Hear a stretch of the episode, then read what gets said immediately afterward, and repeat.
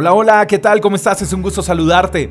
Permíteme compartir un fragmento de la palabra de Dios. Dice la Biblia en Oseas capítulo 6, verso 3, esforcémonos por conocerlo. Él nos responderá, tan cierto como viene el amanecer o llegan las lluvias a comienzos de la primavera. Para poder conocer a alguien, hay que dedicarle tiempo, ¿verdad?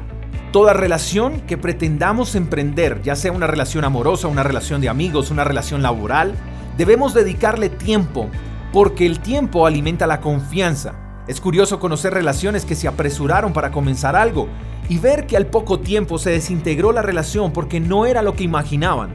Y precisamente ese es el problema, que decidieron imaginar y no comprobar.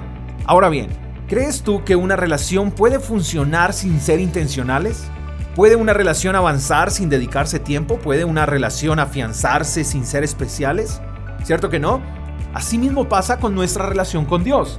Quizás estás pasando por un momento en tu vida de enfriamiento. Estás percibiendo que tu relación con Él ya no es tan especial como antes. Ya no existen esas citas que solían tener juntos.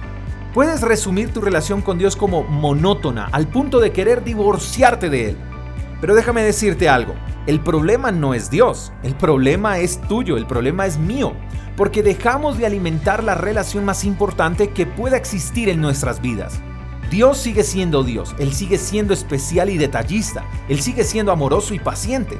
Su amor no ha cambiado para con nosotros. Él solo está esperando que tú y yo volvamos a alimentar esa relación de amor.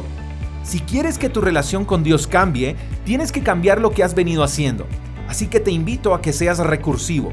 Cambia la manera de relacionarte con Él y vuélvete a enamorar de Él.